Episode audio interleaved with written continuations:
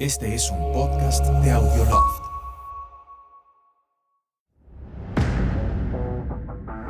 Hola y bienvenidos. Soy Natalia Vergara y esto es Mujeres al Volante, el podcast de Acelerando, donde hablaremos con las mujeres de la industria automotriz, los deportes a motor, las marcas, sus proyectos e historias, todo alrededor de los motores.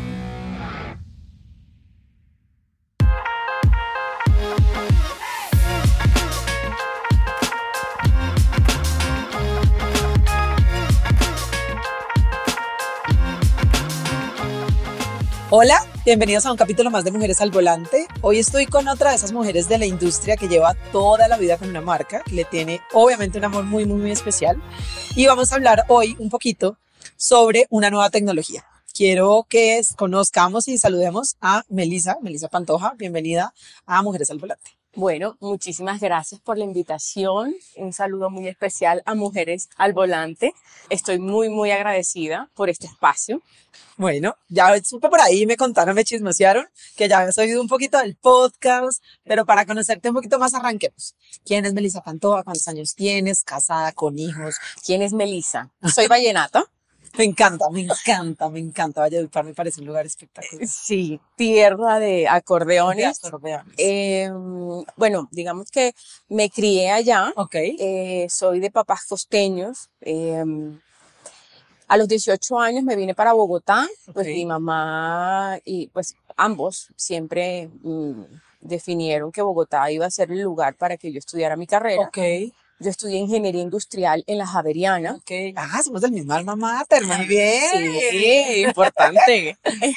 Entonces, bueno, ahí estando, estando estudiando, eh, al, ya al final me presenté a hacer em, entrevistas y casualmente eh, di con un puesto que era de coordinador logístico en un centro de distribución de, de distribución de partes. Ok, Y la empresa era Alma Viva y Alma Viva era el opera- es el operador logístico de Ford. ok. En, en su momento manejaba una gran cantidad de, de servicios para Ford. Estábamos ubicados en la compañía colombiana automotriz Ok, y en ese momento Ford era dueño de más de un 51% de las Sí, acciones. Eso fue una sí. época puntual Sí. y nosotros hacíamos parte eh, de, digamos, estábamos en esas instalaciones. ok. Y bueno, eh, es- estando ahí, yo era analista de unidades paralizadas. Eh, ¿Eso qué quiere decir? Todas las partes que necesitan los vehículos eh, que pueden estar deteniendo un vehículo en un, en un taller, entonces había que volarlas, Ah, o sea, había que pedir las partes Como esas eh, partes que no son aéreas. comunes de tener en un Exacto. inventario, pero que aparece un siniestro que lo necesita o alguien que lo necesita. Listo. Ok, Exacto. Entonces era, ahí arranqué, digamos que eh, le tomé mucho eh, o sea, el gusto por, el, por, la, por la logística, las operaciones logísticas aéreas en ese momento. Eh, mi mamá me dijo, vas a hacer la especialización. Y yo, bueno, listo, entonces la voy a hacer en esto. Entonces hice una especialización, especialización en Supply Chain Management en la. Universidad Piloto de Colombia. Y eh, luego de eso, vuelve y me dice, bueno, ¿te vas a ir? O sí o no, porque viene tu hermana atrás. Ah, Entonces yo dije, no, es hora. Entonces en ese momento renuncié. Yo duré un año y siete meses en. Almaviva trabajando como coordinadora logística y pues también como analista de unidades paralizadas para Ford. Ok. Entonces, eh, nada, me fui a vivir a Londres dos años. Ok. Allá tenía, el, allá pues yo estudié en la Fundación Colegio Bilingüe de Valledupar eh, y me fui a Londres, quería perfeccionar el inglés, Reforzar. pero quería hacer una maestría. Ok. Desafortunadamente la libra llegó a los 5 mil pesos en el año 2005. Mira, qué raro, como ahora. O sea, unos precios impresionantes de la moneda. Y bueno, no se dieron las cosas. Yo esperé un tiempo para poder este, conseguir beca o cosas. Tenía ya el, el- iba a estudiar un MA en Global Business en la Universidad de Westminster. Ok. Pero bueno, llamó Ford, ubicaron a mi mamá y No le dijeron, te creo. vamos a hacer una entrevista. En esa época no había Facebook, no había nada de No, redes no, sociales. claro. Y entonces estaba yo en un café internet haciendo la entrevista con el recurso O sea, humano. de no había pandemia, no había esto de reuniones de larga distancia, no, eso no era lo normal, existía, claro. Eso no existía.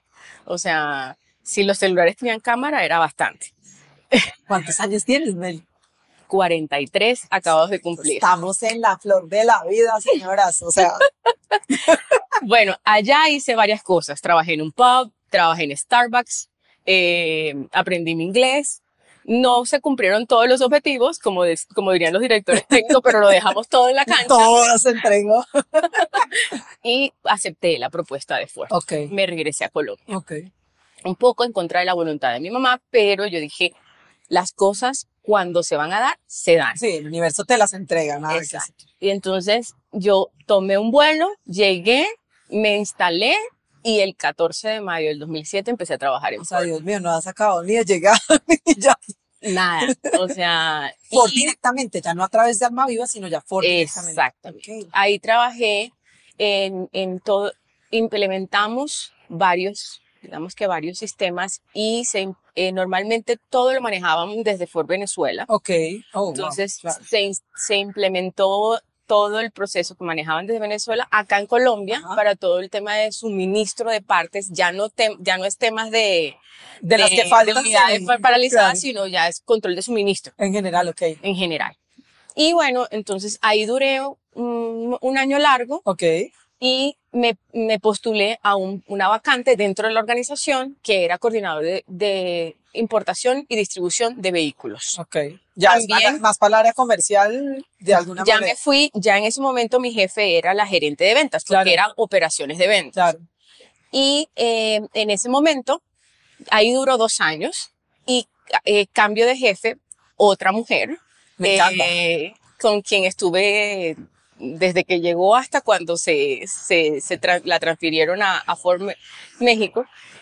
Ella fue mi jefe durante todo ese tiempo. Hubo muchas cosas en las que trabajamos y lo primero que recibí, además de las operaciones logísticas, recibí eh, bajo mi cargo la, la planeación comercial. Comer- perdón, Comercial. la planeación comercial. Entonces, esa bola de cristal que nos toca tener. inteligencia de mercado, definición de objetivos, que vamos a vender, una comunicación súper eh, directa con todos los, eh, con, con todas las áreas de la organización Claro. a todo nivel, porque no solamente tenías que construir el plan, tenías que presentarlo, que te lo aprobaran, y además de eso tenías que ejecutarlo. Ya.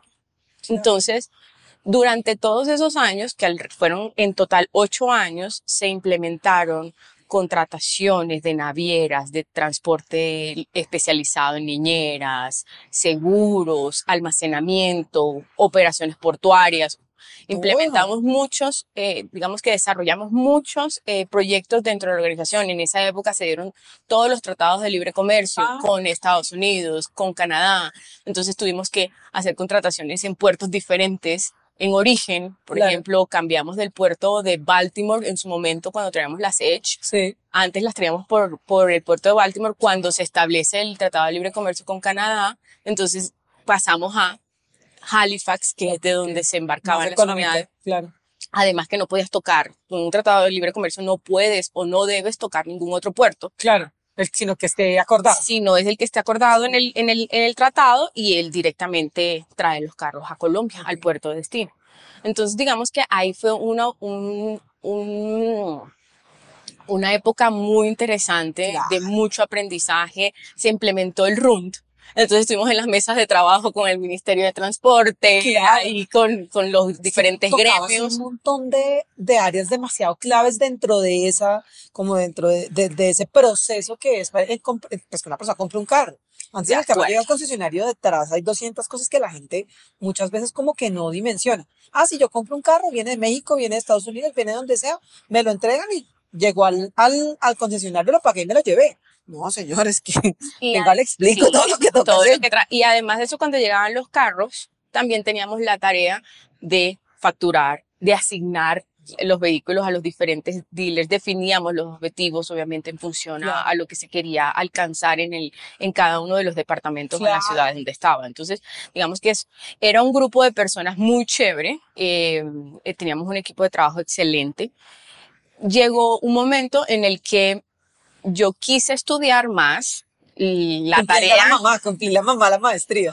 la tarea, bueno, a la mamá le cumplí la, la, la, la carrera, la especialización ok. y la, el viaje. Y el intento a Londres. Pero yo quería la maestría, entonces yo dije, hay una, tengo un- una Ok. deuda pendiente conmigo. Entonces tomé la decisión de evaluar dónde quería estudiar. Regresé a Londres por un mes, me quedé allá, estuve un ratico, estando trabajando, pues me fui de vacaciones, regresé y yo dije, no, vamos a quedarnos en Colombia porque también me estaba moviendo el piso alguien. Si ves que yo siempre he dicho que es que eso es así es la vida, es la vida. Entonces tomé la decisión de escoger una, una maestría Aquí. acá en Colombia Ok. y me decidí por el MBA de el INALDE. Ok. Universidad de la Sabana. Universidad La Sabana. Y estando en el INALDE, mi esposo, quien me estaba Ah, moviendo el piso, que mueve el piso, sí, no, ya se convierte en esposo, me gusta. se convierte en esposo, eh, que hoy, hoy es mi esposo y es el papá de María José. Ok, Mi hija de, ya va a cumplir cuatro años, en un mes cumple cuatro años. ok. Em, bueno, terminé la, ter- hice, el, hice el MBA, ahí hice un programa que se llama, dentro del MBA, tú puedes hacer una cosa que se llama Global Immersion Program. Ok, sí, es el que vas por varios países al tiempo que haces el, la En- maestría. el Tienes opciones en Sí, diferentes sí, sí. países. En el caso mío, yo escogí Estados Unidos y allá estuve en la Universidad de la UBA, la Universidad de Virginia, Sí. y estuve en la Escuela de Negocios, que es Darden, Ok, y en Harvard. También estuvimos en JP Morgan, en Nueva York, y estuvimos en unas charlas con ESADE. ok. Entonces, digamos que ese fue, fueron 15 días en Estados Unidos. Eh, la invitación nos las hizo la el IAE, que es la Escuela de Negocios de la Universidad de Australia en Sí. Argentina. Y bueno, eso fue como es. Y un mes después me casé. Entonces, estaba estudiando el MBA, preparé mi boda y me eso- casé. O y sea, estaba nerviosa por el podcast y arrancó una cosa de la hay, hay, Ok. ciertas cosas, hay ciertas cosas en la vida que... ¿Cuántos años llevas en Ford? 16, este es mi año ¡Guau! 16. Nunca has estado en otra parte. Toda tu vida profesional has estado en la En- industria y en Ford. Sí. Wow. hasta mi práctica empresarial estaba en Heath Lambert Telebroker, te- no sé si, si es un corredor de, de, seguro, De seguro, sí. Y Y- era el de Ford. y no, me tocó en vehículos, de seguro de vehículos. Hay personas que no, no, no- por no O sea- tratemos, no, de aquí no nos podemos salir. Sí, no, Nada. nada que hacer. Entonces, eh, sí, es, terminé el MBA y me postulé como brand manager, Ok. porque cuando ya tú tocas tantas aristas No, del negocio a nivel como apoyo a la organización, Claro. tú ahora quieres conocer el corazón del negocio, Claro. que eso es, que es el producto. Sí, claro. Entonces empezó hace cin- seis años, este mi, eh, en enero cumplí seis años en, en mercadeo como gerente de marca y ha sido un viaje espectacular porque conoces Todo. todo el negocio. Entonces ya aquí es 360. Claro. Entonces, ¿cómo apruebas un vehículo? ¿Cómo Como, ¿Cuál sirve para Colombia y cuál no? O sea, no todos los tu iguales, claro. cliente, qué le gusta al mercado, en el mercado colombiano, por qué no podemos traer este o por qué sí podemos traer este, cómo se acomoda, lo que tú me estabas diciendo, el tamaño de los vehículos. O sea, un paréntesis para el podcast. En este instante estamos probando la Ford F-150 híbrida, que es un aparatazo, pronto les voy a contar. Pero este país no está hecho para ese tamaño. O sea, el mercado americano, digamos, Estados Unidos, tiene parqueaderos, espacios, todo para ese tipo de vehículos. En Colombia, no. Anoche me, literalmente usé dos parqueaderos. Entonces, no, no es, es un mercado que es obviamente mucho más de nicho, pero que en Colombia no. O sea, cuando has visto un edificio que hagan nuevo en Colombia donde un espacio para uno meter una camioneta, no hablemos de la F-150, hablemos de una Explorer, tampoco cabe. O sea, en Colombia no hay esa visión de los carros grandes. Pero, como decía mi abuelo, Ford es Ford. Ah, no Y él tenía, Sí. y él tenía camionetas grandes. Ok. Entonces, yo llevo a Ford en mi corazón desde hace eso muchos me estoy dando cuenta. y los tractores, de las fincas, el, el tema de las, em, de las fo- F100, las F150. Claro. Digamos que Bogotá, en, de alguna manera, algunos edificios, estamos hablando de que son construidos hace 30, 40 años, Eh, de estoy de acuerdo que no, de pronto no caben en algunos edificios, pero Colombia es muy grande, tenemos muchas ciudades en donde estos vehículos son apetecidos. Aquí para siempre hay listas de espera para F-150, para Ranger, para ese tipo de, de- de vehículos de gran tamaño, porque la gente se identifica con ellos. No, y y para la trabajo. gente lo usa. Claro, ideales. También lo usan para ir a comprar al mercado. ¿Cómo, o sea, dó- dó- ¿dónde la, dónde la parqueas? O sea, eso es una cosa que yo me pregunto en este momento. Porque es que no están los parqueaderos de los lugares más concurridos, no están hechos para eso. No debería ser así, no debería haber un limitante, porque lo que tú estás diciendo, estamos hablando de Bogotá, pero nosotros, nuestra economía, aun cuando no es todavía como debería, pero hay una gran parte de la economía que se mueve en el campo y en lo que hacemos como trabajo, trabajo de, de, las, de la tierra. Y esos aparatos de ustedes en Ford son hechos para eso. Uno se lo goza en la calle mucho más, pero, pero están hechos para eso. Y, y, las vías tampoco. O sea, yo a veces las carreteras tampoco, porque que las carros son grandes y aquí tampoco tenemos espacio y eso no está bien. Que ese tipo de cosas no solo por precio, sino porque ayudan a la evolución económica, pues no deberían tener un limitante, pero pues así es como funciona. Entonces, 16 años en Ford. Pasaste, empezaste con el mercadeo desde manejando qué, qué, qué líneas de producto. Las SUVs. Las chiquitas, ok. Las SUVs. En el primer vehículo que, que introduje, digamos que era la, la, el refrescamiento de la EcoSport. Esa fue en el 2008. Ok. eh, digamos que ahí fue cuando como la EcoSport lleva, llevaba, eh, en su momento ya llevaba 14 años en el mercado, pero ya había, ya había cambiado de generaciones y en ese momento estábamos en la mitad de una de las generaciones. Un entonces, facelift hiciste, sí, ok. ok. eh, que era un mayor, como, como le llaman en, en la organización. Entonces tuvimos un, un evento importante en, en Medellín con una caravana bien eh, amplia, tuvimos un- una, eh, una gran acogida por parte de los ajá. clientes. Eh, en su momento, igual, esto fue un vehículo que se vendió mucho en Colombia. Se ven mucho en la calle, ¿cierto? Exacto. Em, luego eh, fue, estuvimos con algunos cambios en la, en la Escape y un año después yo tomo lo que son automóviles y pickups. Ok. En ese momento se lanza el nuevo Mustang, la, la nueva generación, y eh, también es- introdujimos en ese momento el Shelby GT350. Ese fue santo Dios, es una cosa hermosa. Es o sea, para. es una locura, es, es adrenalina pura. Total, súper de nicho. En su momento, bueno, ahí es cuando empieza el, el trabajo con Ranger. Ok. Eh, empezamos a identificar necesidades de los clientes.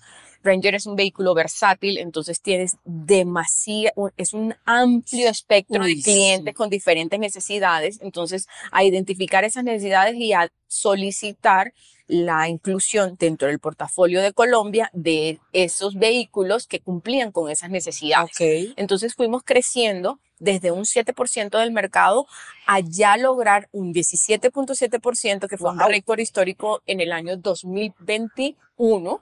Wow. Inclusive en un mes llegamos al 29%, más de 500 unidades Solo vendidas. Ranger, solo pickup mediano. Solo Ranger, exacto, Ok. la pickup mediana.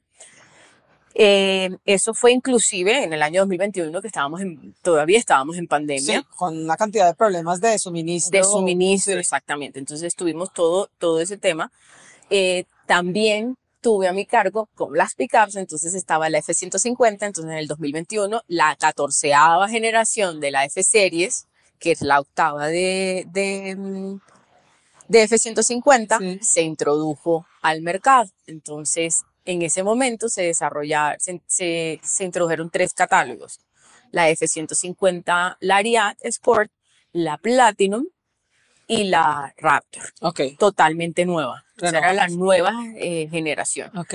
Y bueno, venía atrás la F-150 híbrida, que llegó a Colombia ahorita, Ahorita, sí. en, en, en el que ya tienes el, el, posca- el podcast y es la que estás probando. Ok. Y con respecto a Ranger, entonces, ya recientemente, estamos hablando que en el año 2023, por cuenta de la nueva norma de emisiones Euro 6 que estableció el gobierno colombiano, eh, se hicieron adaptaciones del tren motriz para asegurar que Cumplir. cumpliéramos con los límites máximos permisibles de emisiones contaminantes. Pero entonces, un segundo. La vez pasada que tuvimos invitada a Diana, Diana es brand manager de F-150 y Mustang. Sí, Entonces, tú ahora eres Ranger solamente pickups medianas. yo soy solo Ranger y estoy en, la, en el área de vehículos comerciales. Ok, todo lo que sea para servicios y este tipo de cosas. Y ese es otro mundo. O sea, son dos mundos súper diferentes. Eso es nuevo. Entonces, que eso, arrancó el año pasado. Lo que significa es que en algún momento tuviste como las cuatro cosas, pero el mercado empieza a, a tener unas necesidades que implica que debe haber brand managers para cada cosa. O sea, eso habla de no solamente el porcentaje que ustedes tienen de participación en el mercado, sino la importancia que le están dando a un mercado como el colombiano, que haya una necesidad así.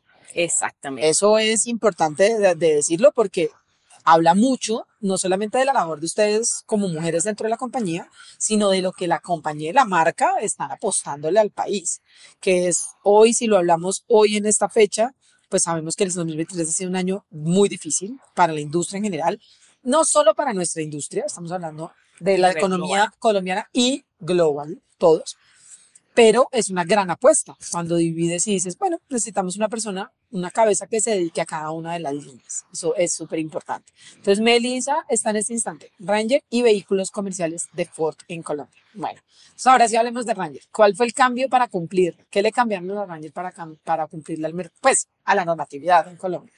Entonces, la, la adaptación que se hizo fue básicamente introducir un sistema de reducción catalítica. Ok, Em, ¿En qué consiste? Básicamente es los gases del motor salen a través del sistema de, de escape, sí, ¿vale? sí, Entonces, antes de que ellos vayan a salir al medio ambiente, que lo contaminarían, sí, él, él inyecta un líquido que se llama AdBlue o urea automotriz sí, al sistema de, de- de- al catalizador. ok, Y cuando se inyecta, se inyecta como una especie de una nube que lo que hace es que hace un proceso químico sobre esos gases y convierte los óxidos de nitrógeno o el dióxido de carbono ajá, en agua y nitrógeno. Recordemos que el 70% del aire que nosotros respiramos es oxígeno, sí, nitrógeno. sí. Entonces, lo que sale por el escape es agua y nitrógeno. ok, Esa es la Ok. función principal, el corazón de esta nueva tecnología. ok, Y fue el principal cambio. No impacta la potencia, no impacta el torque, no Ok. impacta el desempeño, sigue siendo igual de robusta, igual de potente, igual de fuerte, la calidad se mantiene, todo 100% Ok. eh, es- queda igual, solamente no contaminamos, contaminamos menos. contaminamos menos. Ok, Importante para el cliente, ¿cuál va a ser el cambio? Voy a ir a tanquear a la gasolinera diésel. Sí, mantienes tu entrada de diésel, Sí, vas a tener la entrada de diésel, pero al lado vas a tener una entrada de AdBlue o de urea. La boca de esa entrada es menor para evitar confusiones claro, para que no te equivoques. y además va a ser en color azul.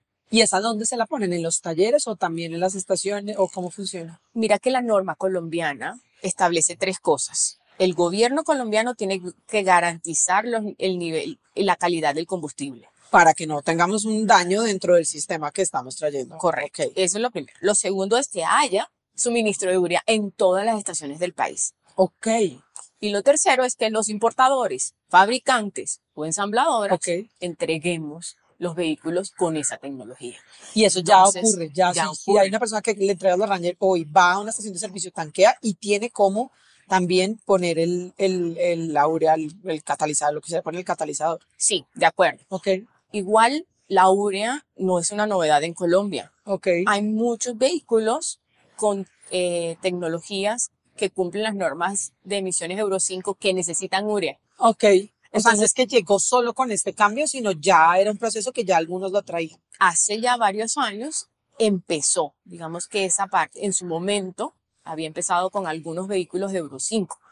Eh, hoy, pues ya prácticamente todo el mercado automotor que te nuevo, Que que se importe, que se fabrique o que se ensamble, Sí. es, obviamente va a venir con, eh, cumpliendo con esta normativa y la mayor cantidad de marcas han adaptado estos vehículos utilizando este sistema.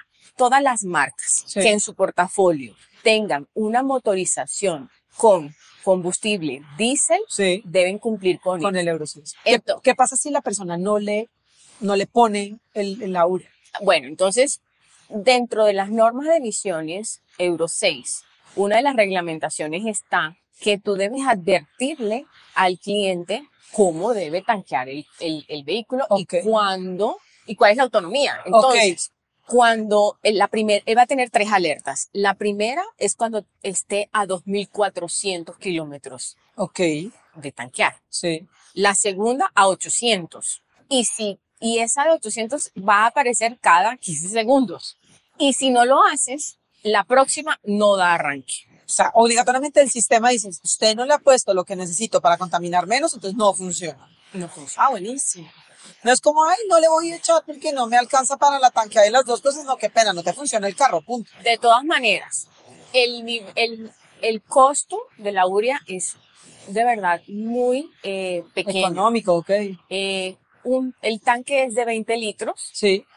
y tú puedes, y, y la autonomía en una conducción normal es entre los 10.000 a los 14.000 kilómetros. Inclusive, tú puedes llegar a, a- a mantenimiento en algún momento y ahí mismo te echan la urea. Ok. O sea, no es, no es, no necesitas estar echando Claro, todo o sea, el si, tiempo si tienes urea. una autonomía de urea de 10.000 kilómetros, estás hablando que fácilmente puede ser dos o tres meses sin tener que, Que- tener que recargarla. O sea, gasolina, diésel sí vas a recargar, pero no necesariamente lo otro. Bueno, eso es clave. Que la gente diga, como siempre me va a tocar, no, porque tiene un, es tan poco lo que realmente usa para generar la, la tecnología que no es que lo tengas que, que retanquear todo el tiempo. Ok. ¿Cuánto es ese porcentaje de Ranger en el país en este instante, en el mercado colombiano? ¿O cuánto, a dónde quieres llegar? ¿Cuántas unidades quieres vender? Nosotros queremos eh, llegar al 20% En el 2023. en el 2023. Ujú. Eh, ya, lo, ya lo hemos hecho. Ok. Ya estamos en niveles del 20%. Pues en el 21 con, con en el las 21 con- llegamos sí. al 17, mensualmente lo pasamos ese, ya estamos montados en el 20% y la idea es continuar ahí. Eh, estamos hablando de alrededor- casi 4.000 unidades anuales. Es un número importante. Es un- y es una apuesta importante por el mercado colombiano. Y con nueva tecnología, que es lo más clave de todo. ¿Dónde son los lugares de Colombia donde más se vende la Ranger? Sobre todo con esta nueva tecnología, ¿no? Con este tipo de cosas. en todas partes. De, ah, bueno, Entonces, eso es importante, tienen un cubrimiento nacional, eso, es- eso es chévere. Exacto. Claro. Lo que te iba a decir es, la costa colombiana, Medellín, Ok. Eje Cafetero, Bogotá, Llanos Orientales, el sur, No, pues todo. todo. Entonces, ¿por qué? Porque es un vehículo que es un vehículo, además de trabajo, es de uso personal. Claro. La gente lo Claro. utiliza para ambas cosas. Sí. El uso que le dan a estos vehículos es, tiene muchos, o sea, es diferente. Entonces, tienes muchos sectores que demandan este tipo de vehículos. Claro. Son vehículos de carga. Eh, es un De vehículo, trabajo. De es un trabajo. vehículo que lleva cinco personas cómodamente sentadas Sí, y el resto de las cosas que tú necesitas cargar para en el platón. claro. Perfecto. Entonces es cómodo como una SUV y tienes el espacio para poder cargar en Mayor el platón espacio. lo que necesitas. ¿Cuál es el, el plan de Melissa dentro de Ford ahorita? Ah, Más adelante te voy a hacer una pregunta parecida, pero ¿qué, qué, qué ves en Ford? ¿Qué hay para Melissa en Ford pronto? ¿Te vamos a seguir teniendo aquí quietita en Ranger o qué va a pasar? Ranger es uno de mis objetivos claves en el corto plazo. Ok. Eh, ¿Cuánto llevas con Ranger solamente con, y con vehículos comerciales? desde mediados del año pasado, pero Ok. como Ranger la tengo desde el año 2018. Ok. Solo Ranger. Ahora ustedes le sumaron hace un- Desde el hace- 2018 yo manejaba automóviles y Y pickups. Y Y, ahora- dentro de las pickups estaba Ranger. Ok. Y en el 2021, mediados del 2021, me quedé solamente con Ranger Y con, ok. y con eh, vehículos comerciales. Ok. Sea, ahí nos vamos a quedar un ratito. A- a mí- Sí, está aquí yo siempre me voy reciente. con chivas, ¿no? De una vez para que Está, de aquí está reciente, entonces mi foco en este momento es Ranger y vehículos comerciales. Ok. Y esa apuesta gigante por Ranger que me parece demasiado interesante. Listo. Nosotras, aquí en Mujeres al Volante, siempre tenemos unas preguntas. Y Meli me mira como, ahora sí se puso bueno este tema. unas preguntas de, de, unas preguntas rápidas, digo yo, para conocerlas un poco más.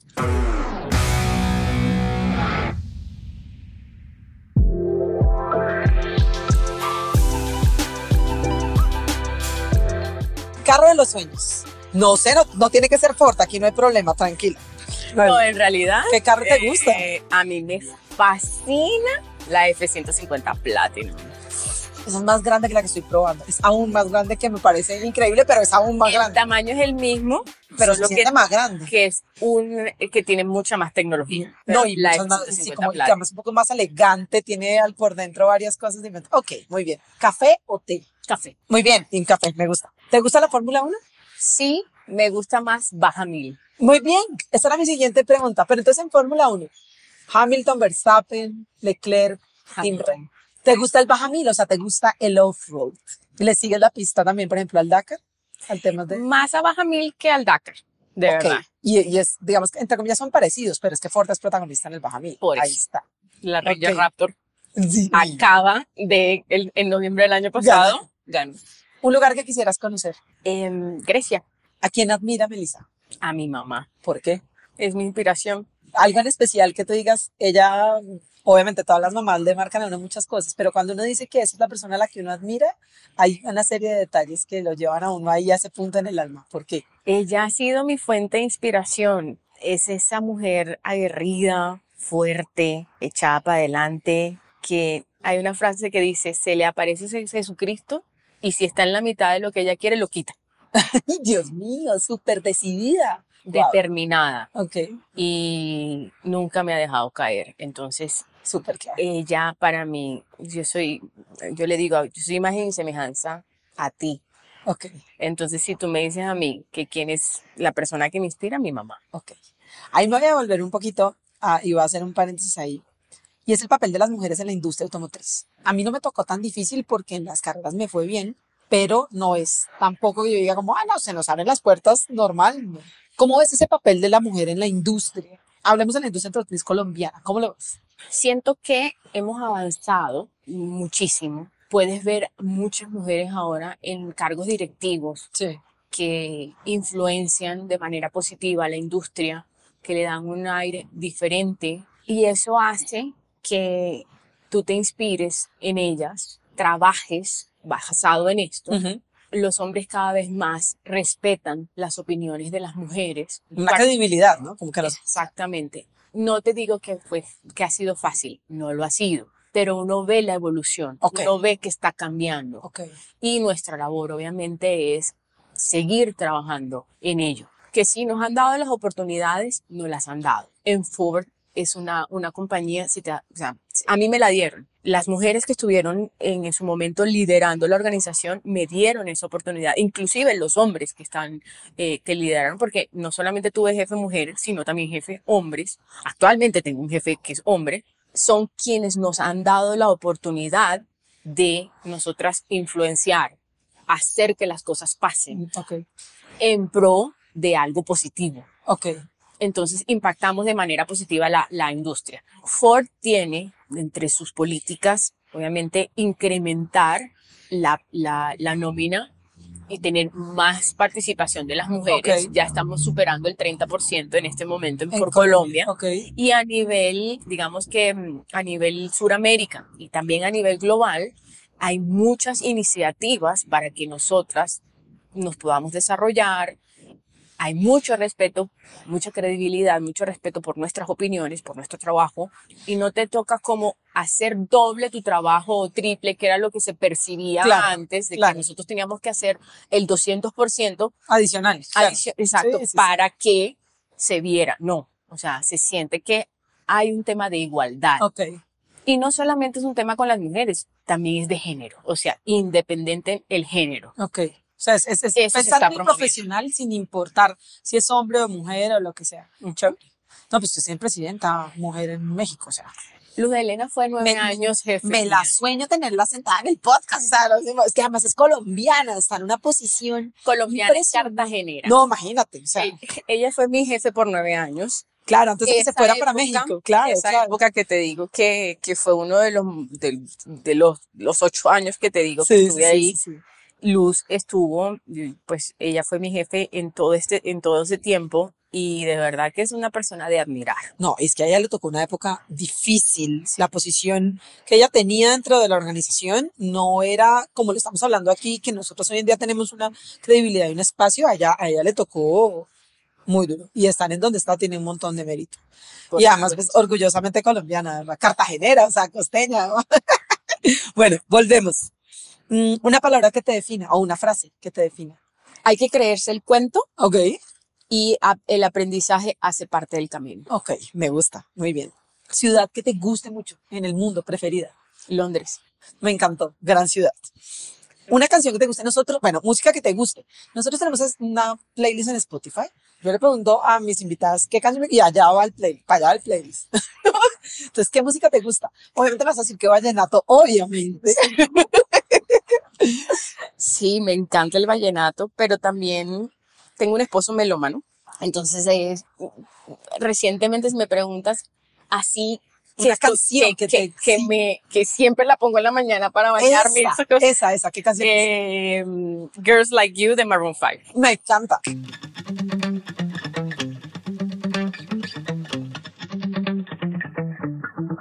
Spent 24 hours, I need more hours with you. You spent the weekend getting even. Ooh. We spent the late nights making things right between us. But now it's all good, babe. Roll that backward, babe, and play me close. ¿Cine o series? Ambas. Ok, ¿cuál fue la última película que viste? Eh, la de Maverick. Ok, y la serie que estés viendo que te tengas. En este momento la serie que me estoy viendo es la de, me estoy repitiendo, la de Suits. Ah, wow, estás viendo a la duquesa Sussex en, eh, en su faceta de actriz. A Harvey. Antes A Harvey Specter. Uy, sí. Uy, sí. Uy, sí, estoy de acuerdo. Muy bien. ¿Cuál es el mejor plan para hacer en tu tiempo libre? Eh, estar con Iván y María José. Ok, ok. Pero entonces, ¿qué hobby tienes? Me encanta eh, salir a caminar. Ok. Eh, me gusta también eh, jugar con María José en el parque, porque a ella le fascina un parque. Ok. Entonces, ella, antes de cualquier cosa, de mamá, estoy cansada, no quiero caminar, porque, pero si quiere saltar, Parque sí. Parque sí. Parque sí. Entonces tenemos un parque al lado de la casa. Entonces, Ah, lo primero que buenísimo. el espacio, el, el primer espacio que haya, cinco minutos es parque, parque. Ay, qué bueno. Pero si me preguntas a mí como, como mujer, me encanta todo lo que son manualidades, pintar, ¡Qué coser. nota! eh, y eso lo heredé de mi mamá. Claro, claro. ¿Y qué estás haciendo ahorita? De esas manualidades que un día dices es como, uy, este fin de semana quiero hacer esto porque necesito mi mente, desconectar mi mente del trabajo. Te va, te va a dar risa. Porque Punto de cruz. me encanta, amo, amo mal, amo mal, mal. Yo lo heredé de mi abuela y heredé el crochet de mi abuela, la única que hace crochet soy yo. Y el punto de cruz sí aprendimos todas, mi, mi mamá, mi tía, mi prima, mi hermana, todas aprendimos el punto de cruz. Y ella, ¿sabes qué nos hacía? Nos volteaba Para ver la si- tela para ver si estaba en líneas. Sí. El, cuando ya, es un paréntesis, pero es una historia bonita con punto de cruz. Cuando ella ya estaba en sus últimos momentos, estábamos todos alrededor de ella y mi mamá estaba haciendo un punto de cruz. Y mi hermana le dijo, deberías ver cómo le está quedando de mal el punto de cruz por detrás. Ella ya estaba, ya no nos miraba y ella lo único que dijo esa noche fue, tú sabes cómo te tiene que quedar. Mi mamá lo desbarató y lo volvió a hacer. A los dos días mi abuela se fue y, y ella lo terminó, le que como, digamos, no quedó como debería, obviamente por la situación, pero ella lo tuvo que volver a hacer a que le quedaran las rayitas por detrás. Obvio. Entonces, cuando uno hace un punto de cruz que no tiene las rayitas por detrás, uno lo voltea, ¿no? Uno ve algo de punto de cruz y uno lo voltea y uno, no, no, no te quedó como es, me encanta, me encantan esas manualidades. ¿Comida preferida? Eh, la pasta. Ok. ¿Y entonces cocinas o domicilios? Ambas. Muy bien. Ambas porque, bueno, cocinar me gusta. Por ejemplo, un plan con María José es hacer pizza Ay, qué no. o hacer tortas Ok. de caja. Ah, claro. Ah, claro. Torta de caja, pero torta Pero hacer torta. Eh, yo creo que la practicidad Ok. ahora de pronto ha reducido los espacios para uno hacer las mega eh, comidas o algo así, pero sí, me encanta hacer cosas rápidas. eh, por ejemplo, los amiguitos de María se van a la casa, entonces le preparamos algo muy rápido. Mis amigos, nos invitemos a la casa y hacemos algo, digamos que rápido, comemos. eh, eso hace parte de las cosas que me gustan a nivel de cocina. Un restaurante que te gusta en Bogotá. Mm, Si te el gusta favorito, Diluca. Uy, muy rico. Entre pizza y pasta y todo muy bueno. Ok. ¿Y domicilio? Un domicilio que tú, es que en la pandemia hubo muchas cosas que nos tocó aprender y, y pues tenías una hija chiquita, tenías una hija de dos años en la pandemia. Dios, o sea, ahí yo les quito el sombrero a las mujeres que pasaron por un proceso de trabajar pandemia y tener hijos menores de 6, 7 años, me parecen unas guerreras increíbles. Majo tuvo, cuando estalló la pandemia, Majo tenía nueve meses. Cuando arrancó la pandemia. Y te tocó toda la pandemia con ella tan chiquita. Sí. Wow. Pero lo positivo es que pudimos eh, estar con ella. Eso tienes razón. Pasar tiempo con los, los papás que tuvieron esa oportunidad de pasar un buen tiempo con, con los hijos, pero muy guerreros, porque es que uno trabajando a distancia, un niño chiquito, y además el, la- lo que era la presión mental de una pandemia, muy duro. Es cierto, es muy complicado. Y una de las cosas que están enfrentando los niños ahora son demasiadas enfermedades respiratorias porque todo estaba esterilizado. De acuerdo. Entonces, todo le ellos no tenían, no tenían, anti- no, no desarrollaron los anticuerpos. y no sabían tampoco mucho, entonces la contaminación tampoco les como que les generó la costrica, ¿no? Como diríamos allá en la costa, no jugaron con tierra. No jugaron, no sentaron, sí, no sentaron de tierra, estoy de acuerdo. ¿Cuál es el sueño profesional de Melissa? Con el MBA, la, el MBA mío es en dirección de empresas. Ok. Entonces, mi sueño sería en algún momento liderar una compañía. ¿Qué tal tenemos la próxima presidenta mujer de Ford aquí sentada enfrente en mi podcast? ¡Uh! Dios mío, me encanta. Muy bien. ¿Alguna vez pensaste en irte del país? Ya me fui. Con una. No, pero es que eso es trampis. Eso es trampis. No, no, no. Irte ya con familia, con un tema profesional. Sí, claro. Sí, Sí. es una opción, es una posibilidad. Sí, y, es, y, lo hemos, y lo hemos evaluado eh, como familia. Eh, mi esposo trabaja, su empresa es de mm, una fábrica de software.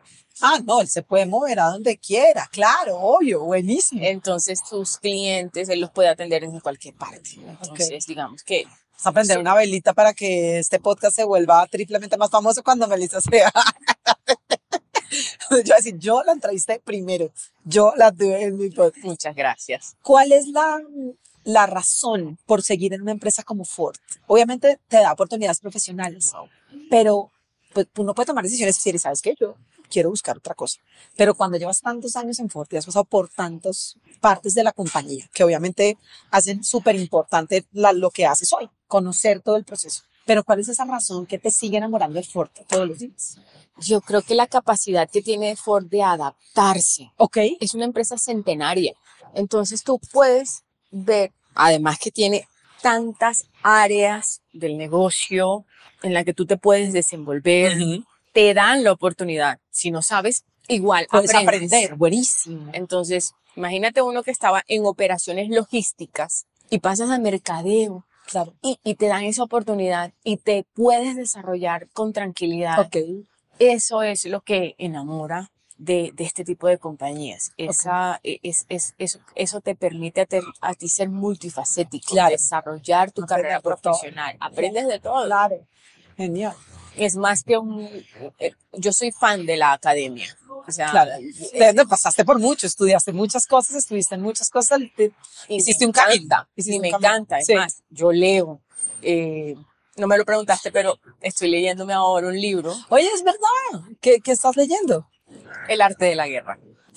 Es un libro que no es para todo el mundo, pero en el momento en que uno lo implementa en mercadeo, es como alguna vez debiste haber leído eh, La guerra del mar- de marketing. Sí, Y que cuando uno piensa, uno dice, sí, que es que el de guerrilla, que es que el de aquí, que es el de acá. Pero realmente cuando uno lo implementa en acciones de mercadeo, no importa la industria, no importa qué vendas, puedes vender pastelitos o carros, no importa, porque finalmente el arte de vender es el arte. es lo mismo. O sea, es diferente.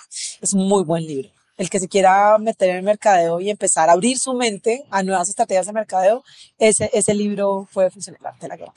La última pregunta que tengo es, ¿cómo son tus clientes? Mujeres. Te voy a poner un ejemplo. Sí. Una mujer paracaidista ¡Wow! utiliza todo su equipo, va en el platón Que es gigante, además. de, Claro. la, de la Ranger. Ok. Tapado, para evitar que el agua lo, lo, lo llegue a afectar, Sí, una lona. Em, tiene dos hijas Ok, que van en la parte de atrás cómodamente sentadas sí. y ella utiliza su pickup para, para, pa- su trabajo, Sí. para su trabajo porque además de eso, em, pues ella trabaja en algo totalmente al paracaidismo, entra a la ciudad con su camioneta, Perfecto. va a su casa, recoge ni- las niñas en el colegio o las deja y pues los fines de semana lleva su equipo en el platón y sale a, A hacer, pa- a hacer paracaidismo. Es un ejemplo perfecto que noto. Es el perfil de clienta de me encanta.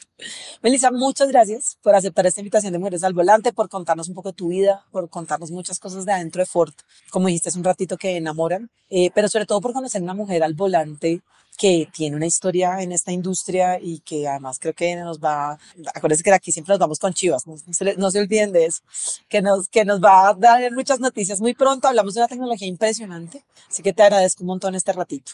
A ti muchísimas gracias por el espacio. eh, es una conversación muy amena y, y de verdad que pasé un momento muy, muy agradable. Esto fue Mujeres al Volante, un capítulo más con Melissa Pantoja. Gracias por acompañarnos en un episodio más de Mujeres al Volante, el podcast de Acelerando. Espero que lo hayan disfrutado como lo hacemos nosotros al grabar. No olviden suscribirse y activar las notificaciones para que estén siempre enterados de nuestras últimas noticias.